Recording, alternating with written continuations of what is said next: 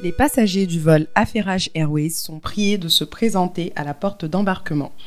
N'oubliez pas d'apporter votre bonne humeur, votre discernement ainsi que votre bienveillance qui vous seront fort utiles tout au long de ce vol.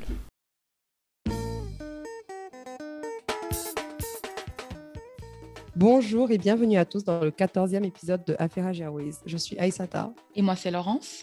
Et on espère que vous étiez avec nous sur Clubhouse la semaine dernière. Enfin, on espère. On sait qui était là, qui n'était pas là, en fait.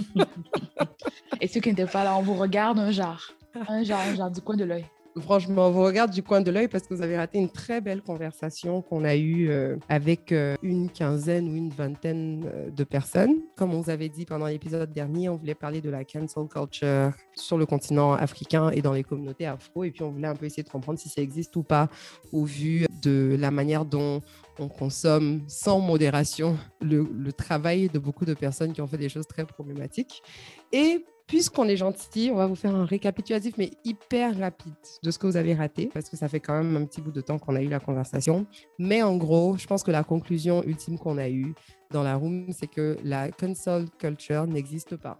Que ce soit en Afrique, que ce soit ailleurs, que ce soit en Amérique, ça n'existe pas vraiment parce que finalement, chaque tentative de cancellation qu'il y a d'un artiste, d'une personne, etc., finit par être très court terme.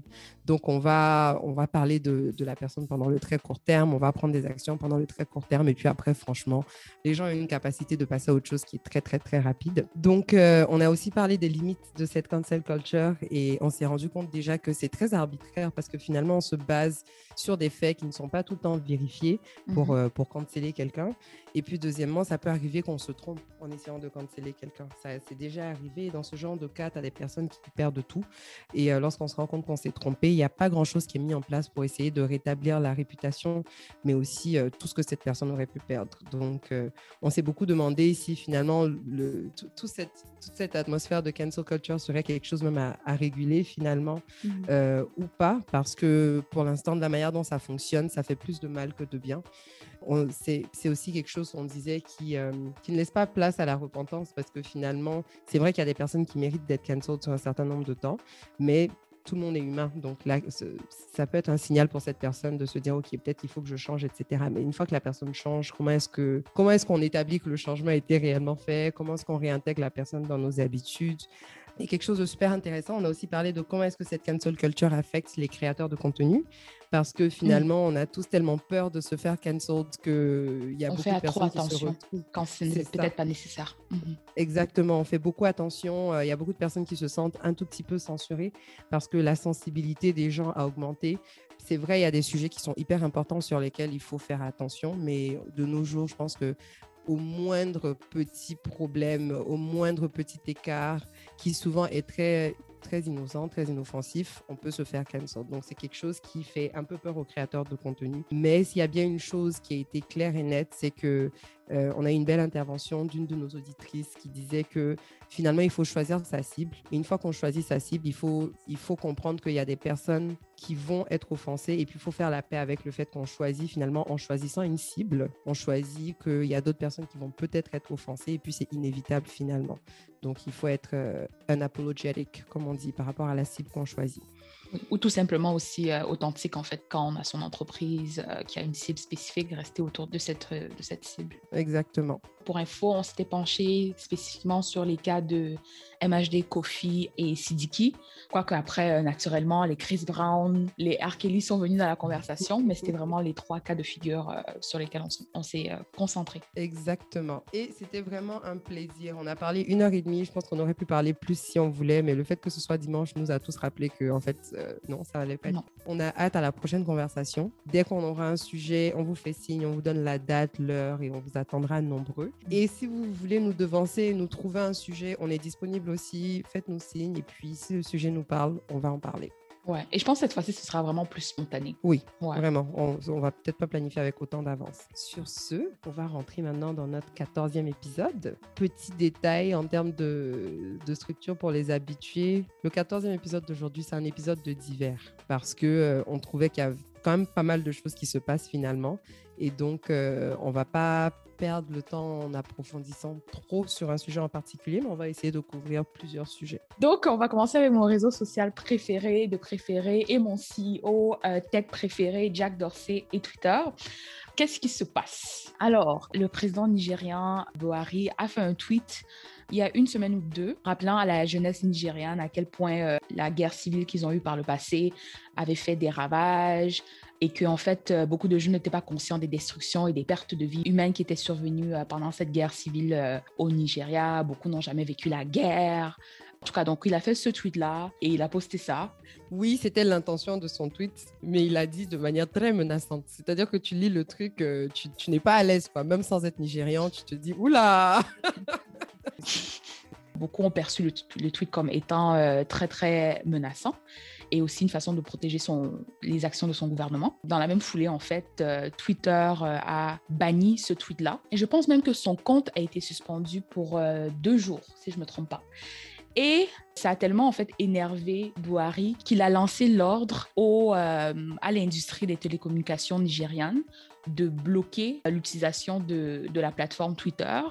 Et il a aussi indiqué dans ce message que c'était un acte patriotique et que ce serait anti-patriotique de continuer à laisser les, les utilisateurs de, de, la plateforme utiliser Twitter en gros. Donc, il a vraiment mis la pression sur les compagnies de télécommunications du Nigeria pour que euh, Twitter soit suspendu. Donc, c'est un peu ça en gros l'histoire et je pense aussi que ça vient après le fait que Twitter s'est installé au Ghana.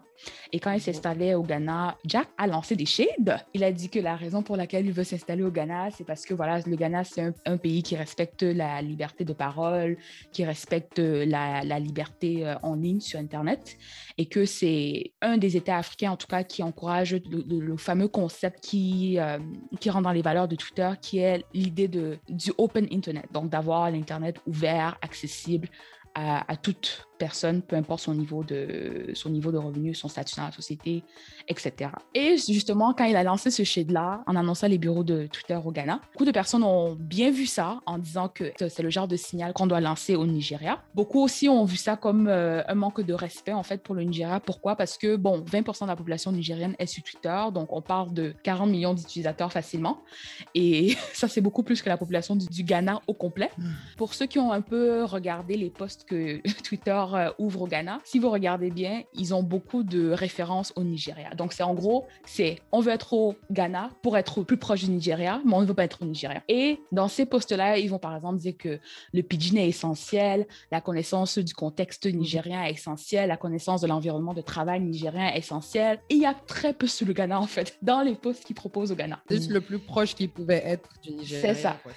Donc, le message que tu lances, en fait, à la communauté politique, je vais parler de la communauté politique principalement du Nigeria, c'est que tu veux faire affaire au Nigeria, mais tu ne veux pas être dans le pays. Et bon, je pense que c'est assez commun pour les entreprises de, de, faire cela. Et pour revenir en fait à, ce qui s'est passé, donc quand Buhari a lancé son appel aux compagnies de télécommunications pour qu'ils bloquent Twitter partout au Nigeria, Twitter immédiatement a riposté en disant que on reste solide par rapport à nos valeurs, en mode j'ai dit ce que j'ai dit, et puis c'est tout. Une semaine plus tard, ils disent que bon, les gars, ça fait une semaine qu'on est bloqué. Hein. Donc, euh, s'il y a moyen de s'asseoir et d'avoir une discussion ouverte ah, ah, pour ah, rétablir le service, ce serait bien, mais qu'on reste quand même positionné sur nos valeurs, mais mais bon, voilà quoi, on peut parler. Je pense qu'il pensait pas que le président allait tenir aussi longtemps dans son ban de Twitter, mais le mec, il en a rien à faire. Bon, déjà, c'est un peu sauvage de dire je vais bannir Twitter parce qu'ils ont supprimé mon tweet. Son tweet était sauvage. Je me rappelle, il y avait, il disait des trucs genre misbehaving, des trucs comme mhm. ça. C'était très, très, paternaliste.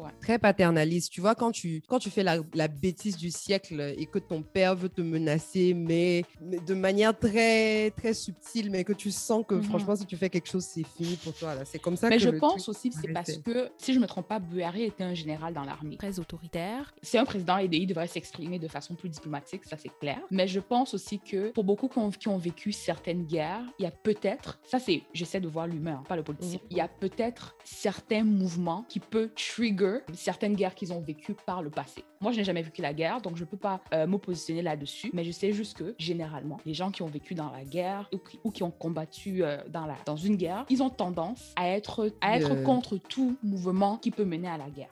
Oui, mais hein, il y a un gros, il y a beaucoup de mais parce que finalement, il a une équipe de communication, hein, c'est un président, donc moi, je m'en fous de, de, ses peurs. il a qu'à y parler à Mais quand il manque de leadership, clairement. C'est ça. Quand il s'agit de communiquer publiquement, il faut faire attention. Et donc, si c'est passé, si ça a été approuvé et tout par son équipe, si l'équipe même avait son mot à dire, c'est déjà problématique. Et puis, deuxième, deuxièmement aussi, je pense que depuis longtemps, Twitter ne fonctionne pas à l'avantage de Boari, puisque Twitter est à la base aussi de tous les, de l'organisation de tous les mouvements qui, qui remettent un peu en question son leadership. Tout le mouvement End SARS, il y a beaucoup, mm-hmm. beaucoup de choses qui se sont organisées sur Twitter, bon, sur les réseaux sociaux en général, mais je pense que Twitter a joué un gros rôle quand même euh, dans End SARS, dont on avait parlé dans des mm-hmm. épisodes précédents. Deuxièmement, comme toi-même tu as dit, il y a eu, entre guillemets, les foutaises du coup que Twitter a eu sur le Nigeria en allant s'installer au Ghana, tout en sachant que le Nigeria aurait été optimal pour eux. Mhm. Bon, en même temps, je les comprends parce que dans un pays où on peut te bannir, ça n'a aucun sens d'avoir ton siège social. Si ton siège est là et puis on te bannit, tu fais quoi même? En fait, c'est le genre de pays où s'ils sont fâchés, ils peuvent venir chercher tes employés et les mettre en prison. Non, c'est clair, mais ça n'empêche pas que tu peux avoir euh, des petits bureaux comme beaucoup d'entreprises le font. C'est qu'ils vont avoir leur siège social ailleurs et après établir des, entreprises, des bureaux locaux dans lesquels voilà, les, les, gens peuvent travailler. De toute façon, je, je ne pense pas que j'ai de problème avec la décision de M. Dorsey, Jack, euh, le CEO de Twitter, par rapport à son installation au Ghana. Je pense que mon problème, généralement, avec Twitter depuis quelques temps, c'est ils ont une certaine approche euh, qui ressemble beaucoup à l'impérialisme américain par rapport à le positionnement de leurs valeurs et comment est-ce qu'ils le, ils le communiquent devant ceux qui n'ont ceux qui n'ont pas les mêmes valeurs que parce qu'en fait si on est en train de parler de, de liberté d'expression et de d'ouverture d'un internet qui est ouvert et accessible bloquer le tweet de quelqu'un comme ils l'ont souvent fait avec Trump moi ça me plaisait hein, mais je pense que quand tu quand tu as vraiment la réflexion tu te dis en fait que ce n'est pas la meilleure des approches par rapport à leurs valeurs. Et by the way, Trump a applaudi hein, le geste de Buhari, donc ça c'est sans surprise parce que lui-même il est banni pour, pour, euh, pour deux ans, je pense. Euh, mais encore une fois, ça, ça ramène vraiment cette question depuis quelques temps. Je, l'ai surtout constaté euh, pendant l'élection américaine, comment les tweets se faisaient bannir. Au début, c'était parce que les tweets n'avaient pas des faits vérifiables, donc ça c'était légitime parce qu'ils avaient, ils avaient une entreprise, des entreprises indépendantes qui faisaient du fact-check. Mhm. Après maintenant, c'était parce que ça va à l'encontre de nos conditions d'utilisation de la plateforme parce que c'est des tweets qui sont considérés sensibles. Le tweet de, de Buhari, oui, il, peut être perçu comme menaçant et je pense même qu'il était, mais je ne sais pas si c'est nécessairement, avec l'ampleur que Twitter a pris, si c'est nécessairement la place de Twitter de, de restreindre à ce point-ci ce qu'un homme politique dit à sa population pourquoi? Parce que je pense que pour Buhari, la plateforme Twitter, en fait, c'est aussi sa façon de, de, régner et de parler à une partie de sa population. Mhm. Et enlever son compte, en fait, c'est comme si tu, euh, tu sables l'existence du gouvernement nigérien sur Twitter. Ça, c'est quand même une action considérable. Désolé. Oui, c'est de mettre ta bouche dans quelque chose qui ne te concerne pas aussi. Parce que Twitter qui bannit Trump, j'ai envie de dire, OK, euh, c'est une entreprise américaine, la plupart de... C'est leur, pays, c'est leur chose, ils maîtrisent. Mais venir bannir euh, un poste du président du Nigeria quand, clairement, vous n'avez pas encore vos sièges sociaux en Afrique, donc ça m'étonnerait que vous soyez assez imprégné dans l'histoire du Nigeria pour comprendre les implications euh, que la guerre du Biafra a eu et puis la... Enfin, pour comprendre ben, toutes ils sont justement en train d'engager des gens qui ont cette connaissance. Donc, le fait que tu bloques mais maintenant, les on sait que tu es encore en train de chercher les gens qui ont une connaissance historique du Nigeria sur ton site de carrière, désolé en fait, non, ça marche ça, manque de légitimité. C'est trop primitif. C'est primitif. Et puis finalement, comme tu dis, la liberté d'expression, Internet ouvert. Donc, à la limite, si vous n'êtes pas d'accord, vous pouvez vous-même faire des communiqués en fait et dire nous condamnons ce que nous avons lu, etc. Nous ne sommes pas d'accord. Mais c'est vrai que c'est un peu un affront. Et, euh, mais clairement. Et, et, puis les entreprises, enfin même pas les entreprises, les Américains en général ont cette tendance à venir en mode on est les réalisateurs, on connaît tout, et puis c'est ce qu'on a dit ou rien. Et je pense que Boari venait leur montrer que chez nous ici là, c'est pas comme ça. C'est ça. Donc et aussi, tu ne peux pas vouloir faire affaire avec un gouvernement parce que c'est ça le cas. Je suis sûre que le gouvernement nigérien a tout le temps déjà eu plein de conversations. Tu ne peux pas vouloir faire affaire avec un gouvernement, avoir des relations avec un gouvernement et te comporter comme ça sans même lancer un avertissement, sans même euh, lancer un communiqué de presse avant de bloquer. Et en plus de ça, euh, ce que je voulais rajouter, c'est qu'en parallèle, Twitter aussi est dans la sauce en Inde, qui est aussi leur cinquième plus gros marché. Le gouvernement indien aussi est en train de vouloir restreindre l'utilisation de Twitter, encore une fois parce qu'ils sont toujours dans une optique de, liberté d'expression quand le gouvernement indien n'est pas trop, trop dans ça. Donc, comme Twitter ne veut pas descendre de ce pédestal euh, en Inde, la plateforme est de plus en plus restreinte en Inde. Donc, ce n'est pas seulement au Nigeria que ça se passe. En fait, je pense que c'est vraiment dans plusieurs économies émergentes et euh, avec des, des, gouvernements qui sont un peu plus traditionnels que vraiment il y a friction. Ouais. Et puis, où est-ce que moi j'allais rajouter rapidement, c'est qu'effectivement, quand j'ai vu que euh, le président avait banni Twitter initialement, moi je voyais ça vraiment comme de la grosse censure. Je dis, mais c'est pas normal, etc. Mmh. Mais c'est vrai qu'avec du recul, et même en t'écoutant parler, je me dis que effectivement, je pense que la censure elle-même a commencé quand Twitter a décidé de prendre une action sur le compte du président et qu'il faut peut-être, comme tu dis, se poser des questions sur comment est-ce que toutes ces compagnies-là américaines qui dominent le monde de l'information et finalement qui dominent la manière dont on réfléchit par rapport à nos libertés, etc. Comment est-ce qu'elles vont s'intégrer dans des contextes culturels qui sont différents? Parce que ce sont ces contextes-là qui ont leur plus grand marché. Parce que les Américains ne sont pas assez nombreux, malheureusement. En commerce international, on dit que la compagnie doit s'adapter au pays, mais là, euh, les compagnies tech américaines sont comme non, les gouvernements doivent s'adapter à nous. Donc, je trouve que c'est une perspective qui ouais. ne porte pas fruit et je pense aussi qui, qui n'encourage pas euh, la sécurité de tes employés qui sont dans, cette pays ou dans, dans ces pays ou dans ces régions. Mmh. Voilà. 100%. Et Buhari, by euh, rapidement, il considère que l'agenda de, de, Twitter au Nigeria est très très suspect. Oui, oui. La, la mission au Nigeria est très très suspecte. Et euh, ça vient aussi euh, avec tous les rapports qui avaient prouvé que Facebook euh, avait interféré dans beaucoup d'élections africaines. Donc ça n'aide pas. Ouais. Voilà. Non, ça aide pas du tout. Fou là, Facebook, ça c'est un autre monstre encore. Mais bon. Anyways, on va passer à notre prochain d'hiver. Donc, euh, le prochain d'hiver vient de l'Afrique de l'Ouest. Nous allons en direction du Ghana, dont euh, le président, un président très, très actif, toujours dans les, grands, les grandes idéologies en tout cas, très aimé de la, de, de la jeunesse africaine, panafricaine, kamite, euh, kémite, appelez ça ce que vous voulez, parce que clairement, il veut, il veut mettre un peu fin au néocolonialisme et tout, et puis essayer d'aller de l'avant, et puis le Ghana va être indépendant, bref. Je dis ça comme ça, comme si je me moque, hein. c'est juste qu'ils sont tellement pas beaucoup à donner wow cette image publique là que je regarde du coin de l'œil et puis je, je, regarde là où ça va aller quoi. Je suis peut-être un peu pessimiste. mais c'est hyper ambitieux, mais euh, quand même, je pense qu'il fait partie de ces gens-là qui, au-delà de parler, ont l'air de mettre en place les actions qui leur permettent d'atteindre ce genre d'objectif-là. Et on a beaucoup entendu parler du Ghana récemment parce qu'ils ont fait un communiqué lorsque le président était allé, je pense, en Suisse. Il a fait comprendre que le pays le Ghana allait arrêter d'exporter le cacao sous sa forme brute à la Suisse. Et donc, pour donner un peu de contexte, euh, le Ghana est le deuxième producteur mondial de cacao. Donc, euh, il vient après la Côte d'Ivoire. Et euh, donc, il y a de fortes chances qu'en ce moment, en fait, tout chocolat que vous mangez, que les fèves de cacao aient été extraites soit de la Côte d'Ivoire, soit du Ghana. Ce qui fait que le Ghana a un rôle très important dans les exports et dans l'industrie chocolatière, si on veut dire ça comme ça.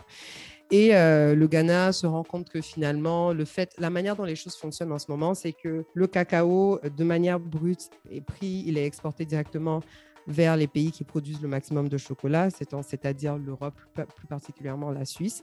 Et cette manière de fonctionner ne bénéficie en rien l'économie ghanéenne et les populations d'agriculteurs au Ghana. Parce que là, l'économie ghanéenne dépend à chaque fois du, du, prix de vente du kilo, de la tonne de cacao. Qui est fixé euh, par l'industrie. Exactement. Et par les transformateurs, donc qui sont externes euh, au Ghana. Exactement. Donc le Ghana n'a pas trop son mot à dire par rapport au prix de vente. Mm-hmm. Euh, je me rappelle qu'avec la Côte d'Ivoire, à un moment donné, ils avaient essayé de, de bouder un peu, de faire genre, ils vont eux-mêmes imposer leur prix, mais ça n'a pas beaucoup avancé. Mmh. Et euh, entre-temps, euh, les agriculteurs eux-mêmes sont dans des conditions hyper précaires. C'est connu, les gens qui sont agriculteurs de cacao, en général, sont, sont très pauvres. Euh, dans les, les conditions même euh, sur ces champs ne sont, pas, ne, sont pas, ne sont pas excellentes. Il y a beaucoup d'enfants qui travaillent euh, dans ce genre de, de champs. C'est des gens qui produisent des choses dont ils n'ont jamais même goûté le produit final. Il y a beaucoup de gens, ils produisent le cacao, ouais. ils ne savent même pas c'est quoi le goût du chocolat. Et puis, en termes d'optique de, de développement pour le pays, en fait, c'est une équation qui n'a aucun potentiel pour que le pays continue de se développer. Parce que même si le prix du cacao à la vente augmente, ça ne bénéficie pas forcément ceux qui sont au début de la chaîne de production, donc les agriculteurs. Et euh, ça, c'est quelque chose même de connu en, général. Je ne vais pas rentrer dans les trucs trop compliqués, mais en économie en général, si tu exportes une matière première, au lieu d'exporter un produit transformé, tu, tu, bénéficient de moins de choses.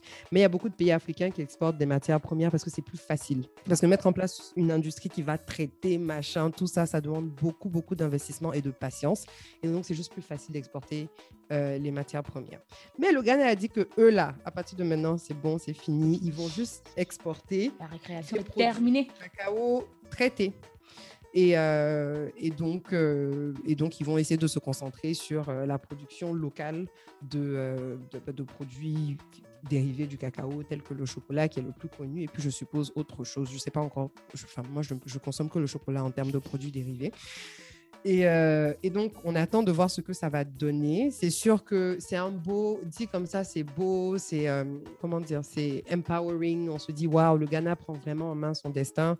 Mais je mm. pense qu'il faut aussi noter qu'il y a beaucoup, beaucoup, beaucoup de challenges dans ça. C'est déjà admettre qu'ils renoncent à des revenus euh, qui étaient plutôt réguliers dans leur économie et dans la poche de ces agriculteurs-là. Et, juste pour mettre des chiffres, on parle de 2 milliards en échange entre les entre le Ghana et les... je pense. C'était 2 milliards et 800 000 euh, familles euh, d'agriculteurs. Donc, c'est énorme. C'est énorme. Et même si le pays, du coup, veut produire son propre chocolat, il ne pourra jamais produire à l'échelle euh, de, des autres pays européens. Mmh, Donc, ils vont devoir commencer doucement. Ouf, Nestlé est quelque part en train de trembler. Je te jure. Et deuxièmement, il y a aussi le fait que c'est bien de dire oui, on va produire nous-mêmes, mais le, chocolat suisse, je veux dire, tout le monde sait que le chocolat suisse, ça fait partie des chocolats les plus raffinés, les plus, la meilleure qualité, etc. Parce qu'il y a un certain savoir-faire qui a été développé au fil des, décennies finalement. Et c'est un savoir-faire que le Ghana n'aura pas dès le départ. Donc, le temps que leur chocolat atteigne une qualité qui va rendre le chocolat exportable, mhm. parce que c'est là-bas que l'argent va se faire, le, la quantité de personnes qui consomment le chocolat au Ghana n'est pas assez élevée pour qu'il se fasse assez d'argent. Donc, le temps que ce soit une qualité exportable, ça prendre un peu de temps. En attendant, ça va être hyper niche. Et puis pour produire le chocolat, là même, apparemment, le Ghana n'a pas d'industrie laitière. Il y a du lait dans le chocolat. Donc ils vont devoir importer le lait. Ils vont devoir euh, avoir pas mal de machines. Euh, il fait hyper chaud dans nos pays. Donc pour conserver le chocolat, ça va être un peu plus compliqué. Il va falloir former les gens. Enfin, c'est un investissement vraiment qui va durer sur beaucoup d'années. on va euh, voir le résultat avant 30 ans. C'est ça. Et il faut aussi espérer du coup que le leadership politique qui va venir après puisse maintenir ces efforts-là et, et qui ne viennent pas dire, OK, vous savez, non, c'est trop compliqué et tout. Euh, les agriculteurs se plaignent, il n'y a pas d'argent dans les caisses de l'État, donc on va reprendre. Donc c'est un peu intéressant. Moi, j'ai pas vu trop de perspectives du côté des pays européens. J'ai pas mmh. trop vu leur riposte, donc je ne sais pas trop ce qu'ils en pensent. Je sais pas s'ils y croient même. Mais on, on, garde les yeux dessus. Et puis, je suis curieuse de savoir, du coup, si des pays comme la Côte d'Ivoire, justement, qui fournissent encore même plus de cacao que le Ghana, vont essayer d'aller vers des, des directions pareilles ou pas. Ça m'étonnerait au vu mmh de la politique économique ivoirienne, etc.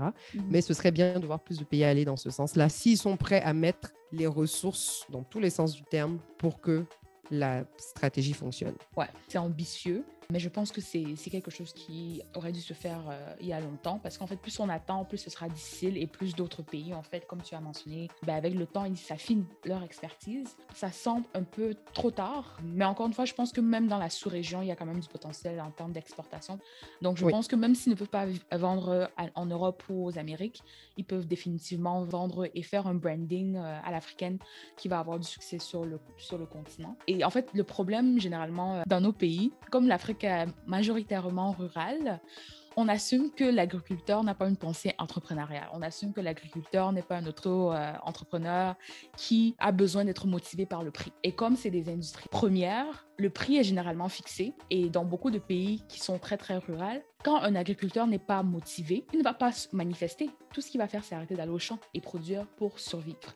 Et c'est vraiment là le challenge de plus en plus pour beaucoup de gouvernements, c'est que l'agriculture est positionnée comme un métier qui ne donne plus l'argent. Dépendamment de ce que tu produis, surtout quand on compare au coût d'entrée. Pour, par exemple, faire la culture de cacao, c'est cher en coût d'entrée. Je pense que ça prend 5 à 10 ans pour rentabiliser un truc. C'est un truc de ouf. Donc, franchement, ça m'étonne en fait qu'ils n'ont pas justement essayé de, se lancer dans la transformation euh, depuis plus longtemps que ça. Mais bon, c'est quand même un bel effort euh, qu'il faut applaudir euh, ou qu'on peut applaudir quand on va voir ce que ça donne. Ouais, je trouve que les, les relations de, de, force et de pouvoir dans cette industrie m'ont toujours fasciné. J'ai jamais compris en fait comment les deux plus grands producteurs dans le monde d'une ressource aussi importante mmh soient aussi passifs finalement dans, dans les termes et les conditions de la vente du produit. Franchement, je, je n'ai jamais vraiment compris. Donc j'espère que le Ghana va, va en inspirer d'autres et qui vont tenir. Quoi. Mmh. Et donc voilà, on va passer au prochain sujet. Oui, le prochain sujet est un peu improvisé, je l'avoue. j'ai lu ça en passant et j'ai trouvé ça rigolo. Vraiment, en Afrique du Sud, là, dans le gouvernement, il y a toujours des choses, des bails hilarants, quoi. Mais je comprends pas. C'est soit ils sont en train de se disputer, soit ils sont en train de se frapper, soit ils sont en train de... se des coups de pied. Mais il y a toujours des trucs. Donc, pardon, hein, excusez-moi si je ne raconte pas l'histoire avec euh, beaucoup, de, beaucoup de véracité. Donc, c'est quoi l'histoire? En gros, donc l'Afrique du Sud a décidé euh, de chasser des diplomates euh, malawites. Ça, c'est Aïssata qui m'a dit que c'est malawite hein, ou malawien ou malawa. Malawite malawien. Malawien. Donc, l'Afrique du Sud a décidé de chasser des diplomates du Malawi parce qu'apparemment, euh, ils ont essayé de vendre de l'alcool euh, illégalement dans le pays. Et c'était pas n'importe quel alcool, hein. c'était l'alcool duty free, donc l'alcool sur lequel ils n'ont même pas d'abord payé les impôts. c'est des thugs, c'est trop des thugs. Et en fait, c'est ça, on les accuse d'avoir abusé de leurs privilèges diplomatiques euh, pour justement avoir leur petit, leur petit side business, quoi. Mon frère, c'est, on est en 2021, on sort d'une pandémie, les gens cherchent les side hustles. les gens cherchent les side hustles. Il y a des trucs. Il n'y a pas l'argent dehors. vous êtes haut placé, je sais pas. Faites mieux. Donc c'est ça. Ils ont fait, euh, ils ont fait des, recherches, des investigations. Ils ont trouvé euh, plusieurs transgressions euh, qui sont nécessairement, pour la plupart, passées pendant des missions. Et ils ont décidé de prendre action. Mhm. Depuis quelque temps, les, les diplomates malawites sont considérés comme persona non grata. en Afrique du Sud. Et euh, je pense aussi que ça, ça a aussi affecté euh, les diplomates du Lesotho. Eux aussi, apparemment, ils ont commis plein d'actions illégales. Euh. Oh là là là là là là là. Donc vraiment, c'est la street. Non, c'est la street. C'est la ruelle se cherche, tout le monde, marmaille. C'est chaud, c'est très chaud même. Ils étaient en train de revendre ça au bar et au restaurant. Tu t'imagines un diplomate mais vend de l'alcool illégal à des bars et des restaurants d'un pays qui n'est pas le sien. Mais c'est ouf. Et, et, en plus, tu vois, moi, ce que je trouve fou, c'est d'un pays qui n'aime pas les étrangers. Donc, j'ai envie de dire, essayez. Une réputation de ne pas aimer les étrangers, c'est ça. Une réputation de ne pas aimer les étrangers au point où ils les tuent, quoi. Donc, allez-y, mollo. ne gâtez pas votre nom, c'est ça, les gens. Non, mais les Malawites, là, c'est des thugs, en oh, fait. C'est trop des thugs, quoi. Essayez de, de, de, de, garder profil bas. Si vous voulez frauder, je sais pas, trouver d'autres moyens. Non, vous allez. Il y a des pays que, à chaque fois qu'ils sont dans les nouvelles, hein, ça me fait rigoler. C'est ce genre La dernière fois que j'ai lu sur le Malawi, je pense que c'est eux qui avaient euh, jeté 20 000 doses de vaccins expirés. C'était eux. Oui, oui. Au calme, c'était eux, non? Oui. Parce qu'ils disaient que pense... oh, pas, le public n'avait pas de confiance par rapport au vaccin. Oui, un truc comme ça. a expiré euh, et voilà quoi. Non, franchement, les pays, il y a des pays qui m'épatent. Genre, je comprends pas. Je ne comprends pas. Donc, c'était ma petite histoire euh, improvisée sur le Malawi et les Malawites, les diplomates malawites, parce que c'est pas tout le pays, c'est vraiment les diplomates qui sont problématiques. Voilà. Mmh, ok. Ensuite, nous allons la direction d'un de nos pays préférés, le Gabon. J'ai l'impression qu'on a, on a pas mal parlé du Gabon dans ce podcast. Dans cette saison, euh, ça fait trois dans fois cette saison. Du Gabon? Ouais, ça fait trois fois, man. Ouais, en tout cas, on retourne dans le tout petit pays qu'est le Gabon. Et euh, ah, ça, ça. Non, mais c'est vrai en plus. Moi, j'ai l'impression quand tu parles aux Gabonais et qu'ils te parlent de leur pays, la première chose qu'ils te disent, c'est le fait que, et c'est un fait, hein, c'est même pas, enfin, le pays est littéralement très petit et puis ils sont pas beaucoup. Donc, en tout cas, je vais pas dire ce que les Camerounais disent sur le Gabon ici. Je vais me taire. Les Camerounais manquent trop de respect au Gabon. Continue en tout cas. Et donc, le Gabon, euh, je, souris. Pourquoi? Parce que finalement, ce dont on va parler par rapport au Gabon, j'ai l'impression qu'on en, a presque parlé deux autres fois. Parce que euh, déjà, la dernière fois, dans l'épisode sur le Rwanda et tout, on parlait de, du Commonwealth, de l'entrée dans le Commonwealth. Et dans un autre épisode, euh, on se. Je ne vais pas dire on se moquait, on ne se moquait pas. on, commentait, on, se moquait. on commentait l'arrivée. on commentait l'arrivée du président gabonais à son rendez-vous avec les autorités britanniques. Et en fait. Et on a parlé aussi du, euh, du, rayonnement. Comment euh, la première dame euh, gabonaise encourageait les Miss à rayonner. Voilà. Ah, franchement, j'ai raté mon époque. J'aurais pu en tout cas. Bref.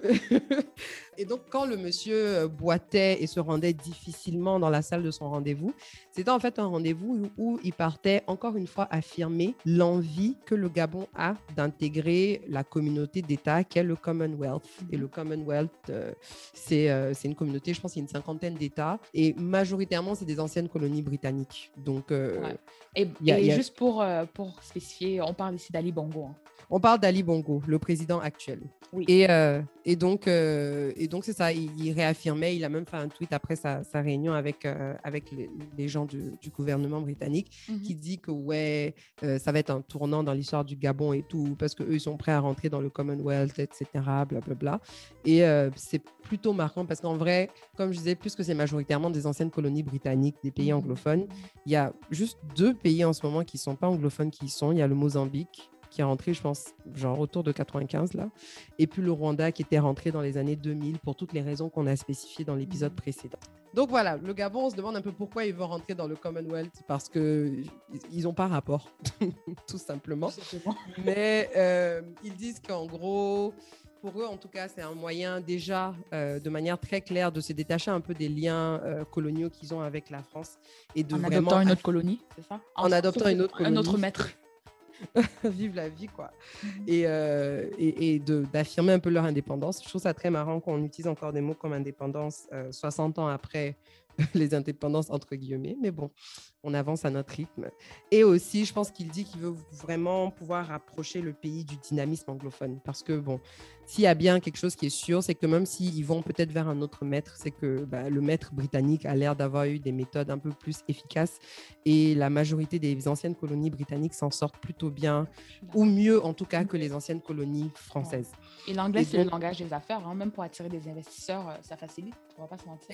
Exactement. Et il parlait même du fait qu'ils veulent intégrer euh, l'anglais comme euh, deuxième langue finalement au Gabon. Ils veulent intégrer ça dans l'enseignement, etc. parce qu'ils se rendent compte que l'anglais, c'est la langue des affaires et que le français n'a aucune utilité finalement. Même les Français eux-mêmes sont obligés d'apprendre l'anglais. Et donc, mmh. ça sert à, ça sert à mmh. rien dans ce sens-là. Et je pense même que Ali Bongo, il parle parfaitement anglais. Hein. Il a grandi aux États-Unis, étudié aux États-Unis. Exactement. Et apparemment, publiquement, il fait son max pour s'exprimer principalement qu'en anglais parce que c'est finalement ça qui sert. Sauf quand mmh. il s'exprime devant des audiences qui. Euh, bon, ça, j'ai eu ça quelque part. J'ai eu beaucoup de doutes, mais je me suis rendu compte que je n'écoute pas ses, ses adresses publiques. Mais il s'exprime plutôt bien en anglais il paraît en tout cas qu'il serait fort inspiré par le Rwanda et que le Rwanda, c'est un peu leur exemple, leur modèle. Et que pour avoir vu toutes les avancées que le Rwanda a eues et tous les avantages que l'entrée au Commonwealth a eu sur leur mhm. pays, euh, c'est un peu l'exemple qu'ils comptent suivre. Donc, euh, Surtout que le Rwanda et le Gabon, ils sont entourés en fait de pays qui ont beaucoup de ressources. Donc, oui ils ont vraiment intérêt à se différencier mhm. d'une façon ou d'une autre. Et franchement, je pense que ça pourrait être un avantage euh, euh, pour eux. Par contre, moi, je ne sais pas qu'est-ce que ça prend pour entrer dans le Commonwealth? Parce que la reine, là, dans, dans le Crown, le Commonwealth était son bébé. Hein. Donc, euh, je ne sais pas ce que ça prend pour entrer dans le Commonwealth. C'est pas clair non plus. Et puis, même en général, moi, j'essaie de comprendre de un, qu'est-ce que ça prend, mm. qui a la décision, sur quoi on se base, etc. J'ai l'impression que c'est quelque chose de plutôt aléatoire qui demande vraiment euh, que tu commences que tu, que tu plaides ton cas pendant longtemps. Ça fait au moins dix ans qu'on en parle, en fait, pour le Gabon. Mm-hmm. Apparemment, il y a une dizaine d'années, ça faisait déjà la presse. Mm-hmm. Et ce que je me demandais aussi. Attends, donc ça fait 10 ans, comment le Rwanda est rentré aussi vite? Est-ce qu'ils sont rentrés vite? Je, suppose, je ne sais pas combien de temps de négociation ça a pris pour le Rwanda. Mhm. Du coup, c'est un peu dur à dire, mais je pense qu'avec leur passé, il y mhm. avait peut-être un peu plus de euh, flexibilité pour leur permettre d'entrer dans le Commonwealth et avec justement toutes leurs, euh, tous leurs problèmes diplomatiques avec la France, etc. Je pense que ça a dû faciliter les choses. Et puis, on va pas se mentir, le leadership rwandais là, est on point ils ont l'air de pouvoir atteindre les objectifs qui se fixent. Le Gabon, par contre, je ne sais pas trop euh, pourquoi ça prend autant de temps. Je ne sais pas à quelle intensité ils ont, ils ont maintenu les négociations. Mais euh, je me dis finalement, vous rentrez dans cette communauté d'États-là, ça vous fait peut-être des partenaires potentiels et tout, mais j'ai vérifié, il n'y a aucun. Déjà, quand tu es dans le Commonwealth, il n'y a aucun avantage commercial. Donc, ce n'est pas pour dire que les taxes sont levées, les impôts sont levés, machin. Quand tu importes, exportes, etc., mm. entre pays, il n'y en a aucun. Il n'y a pas d'accord de douane il n'y a pas de Mhm. coopération militaire. C'est-à-dire que concrètement parlant, tout ce que ça fait, c'est comme si finalement tu intègres le club des gens cool. Et que quand vous allez aller aux réunions, bah, tu vas rencontrer les autres gens cool et puis ça facilite peut-être ta capacité de faire affaire avec Ouais. eux. Mais concrètement parlant, c'est un club. C'est comme les clubs privés où les gens dans les films, ils vont jouer au, au tennis. Au golf ensemble. Au golf. Donc Ali Bongo va aller jouer au golf avec Kagame et tous les autres, c'est tout. Vraiment, Mais, si la, euh, la reine t'entend dire ce que tu es en train de dire là, Eh, tanti pardon. Eh, pitié. qu'elle a créé, qu'elle a créé le club de golf. club de golf ou golf avec Trudeau et autres. Mais euh, ce que j'allais dire, ce qui m'intrigue quand même, et ça, ce n'est pas un shade, de tous les pays d'Afrique, le Gabon ne m'a jamais paru comme celui qui cherchait trop à développer son pays, quoi. le Gabon ne m'a jamais paru comme euh, un pays où le leadership essaie vraiment de développer le pays au maximum. Et c'est pour ça que je suis un peu confuse par rapport à cette entrée au Commonwealth, parce que les intentions ont l'air d'être de vouloir développer le pays. Et je me dis, Mais ça C'est va pour pas ça tout que dans l'épisode passé, je sais pas quelle discussion on avait autour du Gabon et je te demandais, mais explique-moi la vision d'Ali Bongo. C'est vrai que là, il est en train d'essayer de rentrer dans le Commonwealth, mais je sais pas, pour moi, il y a des pays spécifiquement qui semblent avoir une stratégie de pays C'est ça. très claire. Mhm. Pour le. Gabon, je sais pas. À part si C'est pas clair. pas assez informé, mais ils sont aussi en, en tout cas entourés de pays qui font beaucoup de bruit. Donc peut-être ça, Ouais. ça fait que nous, on ne voit pas nécessairement ce, ce qu'il est en train de vouloir faire. Oui, mais si ça fait des dizaines d'années et tout qu'on en parle, au-delà du vouloir, quelquefois, il faut faire un peu, tu vois. Parce que je pense que, oui, vous allez rentrer là-bas et tout, mais il faut qu'il y ait toute une stratégie en dehors de ça. Le Commonwealth ne leur garantit pas le développement. Donc, qu'est-ce qu'ils font concrètement en dehors de ça pour aider le pays à avancer? Je parle en tant que quelqu'un qui n'est pas hyper informé. Donc, ça se trouve, ils font des choses et qu'on ne voit pas. Moi, je pense que le Commonwealth, c'est vraiment mais- pour faire du lobbying, pour encourager ou en tout cas initier beaucoup plus d'échanges euh, avec plusieurs pays. Mais je pense vraiment c'est vraiment euh, pour faire du, du lobbying. Ouais. Ouais, être à la bonne table au bon moment. Je pense que c'est bon moment. c'est probablement ça l'avantage euh, majeur du Commonwealth. Mais je- en fait, c'est juste que je ne les vois pas faire tout ça, même sans le Commonwealth en, en ce moment, à part euh, euh, financer le rayonnement et ce genre de choses. J'ai pas Pas l'impression qu'on en entend. ou, bien, ou bien mettre des couvre-feux de 18 heures euh, dans des pays où les gens travaillent jusqu'à après 18 heures. Enfin, j'ai l'impression que c'est un peu contradictoire par rapport à tout ce qu'on entend sur le pays en général. Tu me dirais que, bon, c'est un pays qui est déjà dedans, mais si tu me parlais des pays comme le Ghana, où tu vois clairement qu'il y a des efforts qui sont mis en place, qui veulent retrouver ce genre d'espace, je dis ça a, ça a du sens. Il y a une trajectoire, il y a un raisonnement. Donc là, je regarde, je dis, mais c'est quoi, genre, est-ce que, enfin, je comprends pas. J'ai juste envie qu'ils rejoignent et puis on n'a qu'à voir concrètement ce qu'ils vont faire de cette, euh, de cette adhésion. On verra ce que ça donne, mais je, je suis toujours intéressée à savoir comment on rentre dans cette histoire de Commonwealth euh, et combien de temps ça prend. Est-ce qu'il y a des, Ouais. des choses que, par exemple, le Gabon doit faire euh, pour démontrer? Parce que je suppose qu'il y a des critères, donc je suis sûre qu'il y a des choses que le Gabon doit faire pour démontrer qu'ils sont des, un bon candidat, en fait. Un bon candidat. Par exemple, j'ai lu, je me rappelle plus des, je me rappelle de deux domaines rapides, mais je sais que c'est comme, finalement, c'est comme une campagne. Et Mhm. donc, pour adhérer au Commonwealth, tu dois montrer que tu as les mêmes valeurs que le Commonwealth. Et je sais, par exemple, qu'une des valeurs importantes, c'est en ce moment, ils sont à fond sur euh, les énergies renouvelables, Mhm. l'environnement, etc. Mhm. Et j'ai cru voir que le Gabon, justement, s'était impliqué dans des trucs qui avaient rapport à ça pour montrer qu'ils sont alignés à ce niveau-là. Et deuxièmement, ils sont, le Commonwealth aussi à fond sur, euh, je ne sais plus si c'était exactement l'égalité homme-femme et la parité, mais c'était le, la sécurité des femmes, arrêter les violences liées aux femmes, etc. Ah, Et la première dame euh, du Gabon a rendu un rapport, etc., lié sur, à- sur le même sujet. Mhm. Donc, pour montrer leur intérêt, je pense qu'ils sont un peu obligés d'orienter leurs actions vers les, les, les, les champs d'intérêt de- du Commonwealth. Du Commonwealth. Mais ouais. Ok, on verra ce que ça donne. Et euh, un dernier divers pour la route, Mhm. avant de passer à nos crushs musicaux. Le meilleur sujet pour la fin. Siwa Savage euh, démontre qu'elle est vraiment savage. Non, but like, she's, she's like sophisticated savage. J'aime, c'est-à-dire que j'ai regardé son savageness et j'ai dit non, si je dois être savage dans ma vie, c'est à ce genre de savageness que j'aspire. Non, elle est savage. J'aime les gens qui gardent la même énergie partout où ils sont. Point. En fait, il y a des clips de Tiwa Savage et d'une chanteuse nigériane, Seiche, qui circulent sur le net et on les voit en fait dans un salon de coiffure. Une même a le conditionnaire sur la tête avec son, Avec le bonnet, tout avec le bonnet et tout. Donc vraiment, c'est un truc du quartier quoi. Donc elles sont dans le salon de coiffure, commencent à se disputer et elles en arrivent au maître. Et bien évidemment, les clients du salon de coiffure ont filmé la, la, la dispute. L'histoire commence quand Seiche et euh, une chanteuse kenyane, euh, Victoria Kimani, on fait un diss track qui s'appelle FU. Vraiment, dans le diss track, là, elles vont droit au but. Hein. Chez, par exemple, va dire par rapport à Tiwa euh, que, oh, tu as dit que tu es ma sœur, mais tu veux séduire mon gars. Première chose. Deuxième chose, euh, Victoria qui manie dans, la, dans, la même, euh, dans le même distract, elle dit que oh, tu es une grand-mère de 45 ans et tu ne peux pas t'appeler une bad girl. Et que tu vends le piment, tout le monde le sait et c'est très. Aïe, aïe, Et après ça, maintenant, euh, est allé sur un plateau de télévision nigérien et on lui a demandé, on lui a demandé qui est Tiwa Savage. Elle a fait comme Maria Carré, je ne la connais pas, je ne sais pas qui elle est et tout. Dans tout ça, Tiwa n'a rien dit. Donc, deux ans plus tard, donc, deux ans plus tard. Parce que moi, j'étais pas au courant. Il y avait déjà un bif entre les deux. Pourquoi est-ce qu'elles ont fait le diss track? Je ne sais pas pourquoi elles, ont fait le diss track, mais je pense que c'est peut-être quelque chose qui s'est passé hors de la connaissance du public par rapport à une tentative de séduction, ou en tout cas une tentative perçue mmh. de séduction par rapport au gars de quelqu'un les femmes, aussi, c'est toujours les gars qui sont au milieu de vos problèmes. Toujours au centre ah. de tout.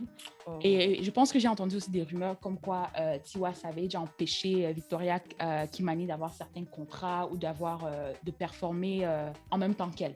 Ok. Donc c'est ça. Donc tout ça s'est passé peut-être en 2019. Donc en 2021, que oh, je sais pas si c'est parce qu'on a eu un an et demi à la maison de Covid que les gens pensent que les problèmes qu'on avait en 2019 vont disparaître en 2021 et qu'on peut se parler comme s'il n'y avait, on n'avait pas de problème. Donc Lago, chez l'artiste nigériane, arrive dans le salon de coiffure. je parle comme si j'étais là.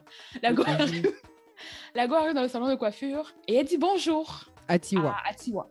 Elle dit bonjour à Tiwa. Après le bonjour, c'est là que les problèmes commencent. Tiwa expose. Elle dit que je n'ai pas oublié ton, ton madame? Je n'ai jamais couché avec ton mari. Je n'ai pas, je n'ai, je, ne t'ai jamais volé une opportunité de travail qui te revenait. Je n'ai jamais parlé de toi à la radio. Je n'ai jamais rien dit sur toi, en fait. Mmh. répond que, bon, je vais pas ouvrir tes dossiers ici. Elle dit ça alors qu'elle a fait le diss track qui est sur YouTube. On la confronte, elle commence à bégayer. Tiwa dit carrément que si tu as des, mes dossiers, ouvre. Elle a dit open it. Oui. Tu as mes dossiers, open it? Ça, c'était ma partie préférée. Elle dit come on now. open it. non, et puis elle, elle fait I say open it. Come on now. Mais c'est très classe la façon qu'elle dit, hein, que je n'ai rien à perdre. Je n'ai pas peur. Si tu as mes dossiers, ouvre. Et, en plus, ce qui m'a un peu fait peur et qui démontrait qu'elle était vraiment confiante dans ce qu'elle disait, Tiwa, c'est qu'elle a dit Je jure sur la tête de mon, mon fils. J'ai dit Ah mais c'est arrivé là-bas. Elle a juré sur son fils, je te jure. et à un moment donné, God strike him si je mens. Mmh.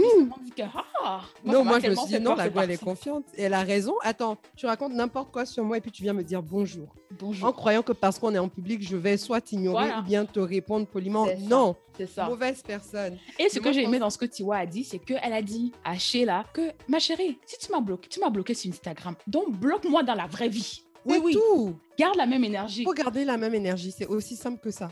Et ça. à un moment donné, Shay lui dit que non, mais moi, je ne suis pas. Je ne sais pas comment traduire le mot Shizakia, but I'm not petty, ou bien don't be petty, quelque chose là-bas. Bah, c'est ça Me, I am petty.